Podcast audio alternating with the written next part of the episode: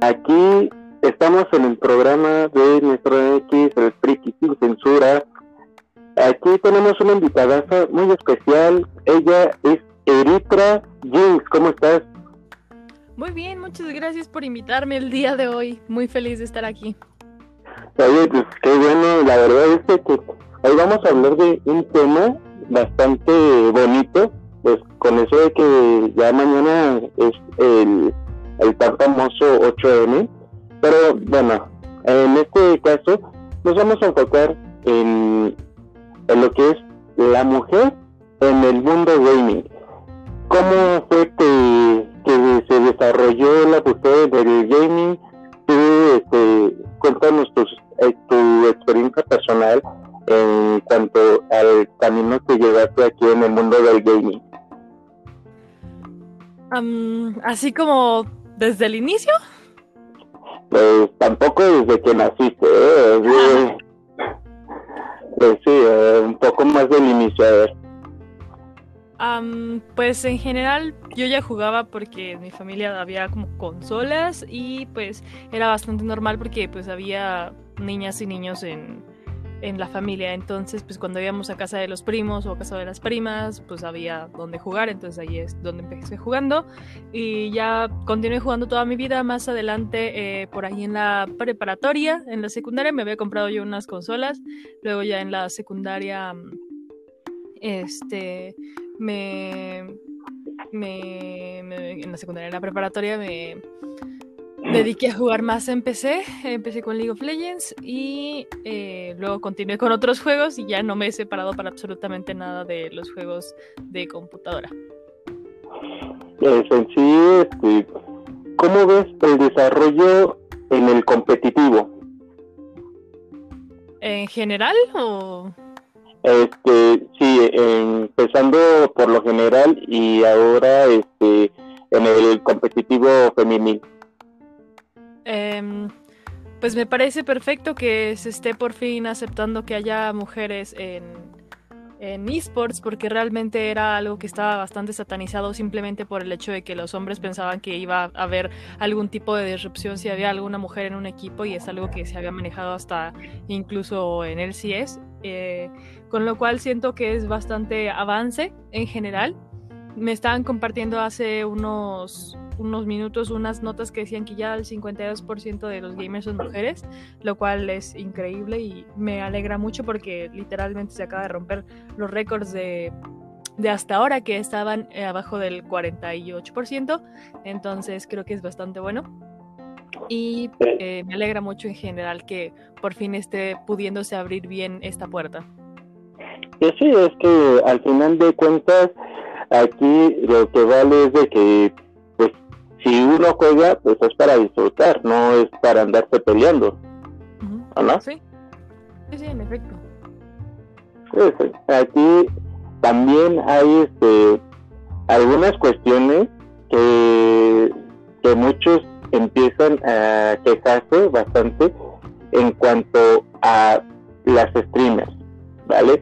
Este, hay muchos de que se quejan de que, ay, este tal streamer es este exhibicionista y todo eso. ¿Tú qué piensas de, este, de esos tipos de streamers? O sea, que usan atributos para vender en vez de este eh, contenido como tal de, del gaming para este promover el gaming. Eh, no lo sé, creo que son cosas completamente diferentes y creo que también tiene que ver con el público que existe en los videojuegos. Realmente si no existiera ese público, no existiría ese tipo de contenido, porque se hacen las cosas que funcionan, así de simple. Exactamente. Aquí también hemos visto últimamente una polémica de, de una de una streamer, de una youtuber este, bastante sonada ¿Tú qué piensas de este tipo de polémicas que muchos se cuelgan de la para poder este, tener crecimiento? Muy bien, em, pues creo que en general algo que es muy complicado y que no todo el mundo tiene en cuenta es que en Latinoamérica la gente se deja llevar mucho por dos tipos de cosas. Literalmente entretenimiento juego que podríamos encasillar ahí el, la polémica, los chismes, y em, literalmente el marketing se le hace porque la gente no se pone a analizar qué es lo que se está metiendo en la cabeza, simplemente lo ve para distraerse. Entonces creo que eso es un problema bastante grande que existe en, en general en Latinoamérica con el contenido que se consume y pues este es el resultado que tenemos. Efectivamente, hasta yo pienso de que eh, nos estamos volviendo Televisa. Pero bueno, aquí también hay este muchas cosas positivas, ¿de acuerdo? Y también quiero, y aquí el público también quiere saber, ¿qué fue lo que te inspiró para poder este, ser una de las mejores AD Carries? realmente yo quería ser jugadora profesional, dado mi mis problemas con la comunidad realmente me cerraron mucho las puertas con ese tema porque literalmente en el lugar en donde yo estaba tenía que ser extraordinaria para poder defender e-, ese, esa habilidad, ese nombre, eso que tenía. Entonces era bastante cansado. Em, pero en general siempre quise llegar hasta esas instancias. Al final no fue algo que pude lograr, pero de cualquier manera lo intenté y llegué bastante lejos eh, más que otras personas y con eso me siento bastante bien. Al final terminé igual disfrutando de mi comunidad y haciendo cosas que me gustan, entonces no me arrepiento de nada. Eso es genial y la verdad es de que te he seguido en toda este, tu trayectoria y déjame decirte que mi admiración para ti porque eres una chica bastante fuerte y bastante decidida y eso la verdad me llena mucho de orgullo. Muchas gracias. Me alegro mucho que te haya gustado mi contenido en general y que sigas aquí conmigo. Pues ya sabes, para eso estamos los amigos. Pero, en fin, aquí también tenemos lo que es el mundo del cosplay. ¿Qué te llevó a ti a estar en el mundo del cosplay? Em, el mundo del cosplay en general eh, es algo que siempre me ha gustado mucho. No sabía perfectamente qué era lo del, cosplay porque yo lo veía como disfrazarse de un personaje y ya está, pero es algo un poco más adentrado que eso, que junta la caracterización con la mm, personificación teatral y con incluso eh, ya lo que uno llamaría disfraz, que es como em, el vestuario, eh, etcétera. Y em, siempre me gustó mucho como disfrazarme y jugar a ser otra persona o al personaje que tenía puesto. Entonces, eh, cuando era niña hacía mucho eso y cuando crecí pues seguía haciéndolo, pero de manera ya más, más centrada, más específica. Sí, ¿cuál fue el primer cosplay que, que nació ese ese sentimiento de, decir, a mí me encanta esto y me sostengo. Eh, probablemente fue el de Jinx, el de Jinx clásica de League of Legends justamente, porque ahí es cuando empecé a, adentrarme más en el mundo tal cual del cosplay y no solo como el mundo de los disfraces. De acuerdo. Y en este caso, la verdad, tus cosplays son bastante buenos. Eso hay que reconocerlo y hay que también hablar de, lo, maravilloso que es el cosplay. ¿Por qué? Porque aquí, como tú lo estás poniendo en este contexto, no es sencillo ser cosplayer. No, no es sencillo. La verdad. Hasta, eso que tienes que, aprender cómo es el personaje, adentrarte dentro del personaje, sentir que eres el personaje, Sí, la verdad, wow, wow, wow. Hasta eso mm, ni yo lo haría. eso no lo haría porque pues para mí no, no es muy, muy fácil, muy sencillo. Pero la verdad aquí es que increíblemente ha sobresalido bastante y más en la comunidad de Twitch que sinceramente tus cifras en Twitch son bastante grandes son este increíble eh, la comunidad que has creado que les conozco algunos, la verdad, son geniales. Y pues la verdad, yo sé, yo se extraño una buena salidita al Six Flags. Sí, la verdad, sí. Eh, pues creo que he tenido mucha suerte en general de poder encontrarme con tantas personas tan buenas, eh, tan sanas también, porque no es como que se enganchen mucho con peleas con otras personas, etcétera, lo cual es bastante bueno. Como que todos venimos en el mismo canal de, de tratarnos bien y pasarlo bien, entonces creo que eso vale mucho la pena en general y es lo que ha hecho que nos llevemos tan bien y podamos hacer este tipo de salidas a parques de diversiones y cosas así que realmente disfruto mucho hacer. Pues bueno, eso sí, nada más que lamentablemente por esta situación nada más no se pudo. Si no, pues órale, vámonos al Six Flags, ¿no? Pues este, vámonos a, acá, este, al Parque del Centenario, un picnic o algo así. Pero en sí, otra curiosidad es, ¿de dónde viene el nombre de Eritra? Eritra, eh, pues viene de mi cabeza, literalmente yo estaba estudiando griego y estaba estudiando psicología del color en el momento en el que decidí meterme como al mundo de los videojuegos tal cual, ya como ponerme un nickname y un tag, etc. Entonces, eh, pues lo junté, intenté eh, buscar algo que me describiera, me describiera lo que yo estaba pasando, sintiendo, pensando y cómo me proyectaba yo en este mundo. Entonces eh, elegí el color rojo y eso se quedó en griego, roja, tal cual. Eritra significa rojo en griego. Ajá. Algo nuevo se aprende en este mundo. Chequenlo bien, chicos. aquí, pues la verdad es de que estoy muy contento de que estés aquí porque eres una fuente de inspiración para varias chicas en, lo que es en el mundo de los juegos, como otras chicas.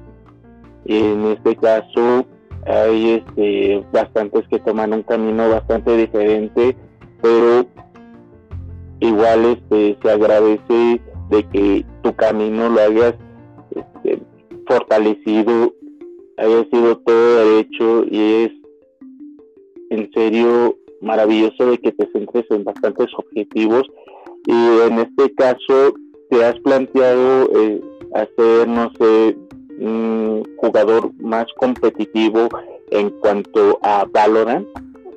Em, sí, sí me lo planteé, pero la verdad es que no tengo ya el tiempo para hacerlo, además de la edad.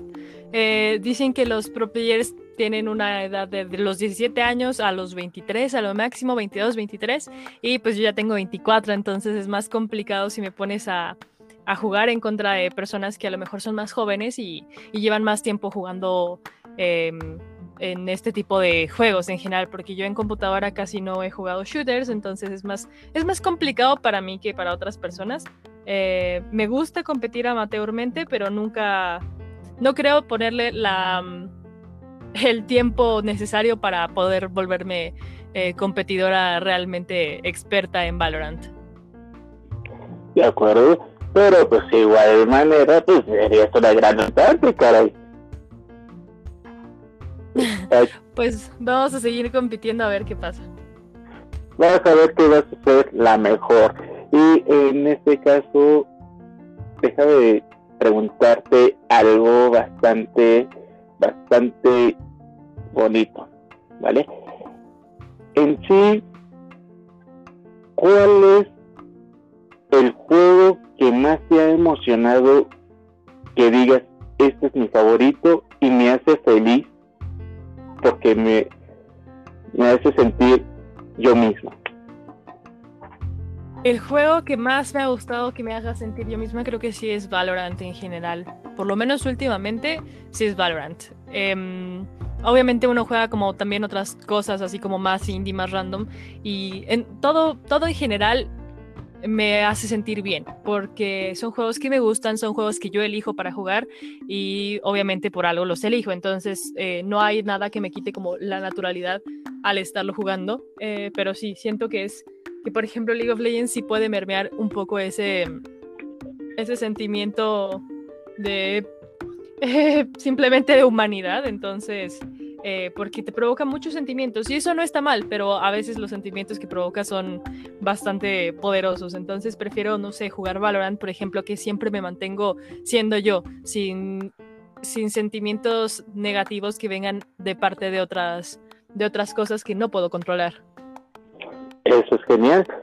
Y aquí dime algo, tú invitas a la comunidad femenil a que siga intentando crecer más y más dentro de este mundo que son los videojuegos o que sea más casual. ¿Tú qué piensas? ¿Qué es lo que a ti te gustaría que, sucediera? ¿Que fuera este, creciendo más la competitividad o que sea este, más este, diversión entre compañeras? Eh, yo creo que se puede mantener ambas cosas, no creo que una sea excluyente de otra. En general me gustaría que pudieran existir las dos, eh, que existiera competitividad sana en la que si bien estamos todas en algún torneo o en alguna cosa así, todas podamos llevarnos bien y seguir disfrutando del juego. Eso es excelente, así que ya lo saben, si quieren este, jugar, que no las estigmaticen, en este caso, si quieren ser competitivas, sean competitivas, si quieren jugar, jueguen, que no les dé pena de que este, te pregunten cuál es este, el Legend of Zelda favorito, si no sabes de Legend of Zelda, que te valga madre, tú sigue jugando lo que te, lo que te gusta. Muchas gracias Eritra por estar aquí en este espacio que es literalmente sin censura. Así que este, aquí muchas felicidades por tu éxito. Y aquí este, yo me despido. Que tengan una excelente tarde, noche, mañana, no sé este, a qué horas vayan a escuchar esto, pero pues disfrútenlo, acuérdense de que lo pueden encontrar en Spotify, en Google, este, en Google Podcast, en, en bastantes plataformas de podcast. Yo soy Nuestra MX, el Friki sin censura y aquí Eritra, la gran invitada de oro. Bravo. Muchas gracias. Gracias por invitarme y gracias por dar este espacio también durante todo este rato para hablar acerca de las mujeres en el gaming, que es un tema bastante importante. Mil gracias. No, gracias a ti por andar este, platicando este tema, ya que eres una gran representante en cuanto a este medio. Por supuesto que sí. Gracias. Gracias a ti. Y nos despedimos, chicos. Néstor X, cambio y fuera.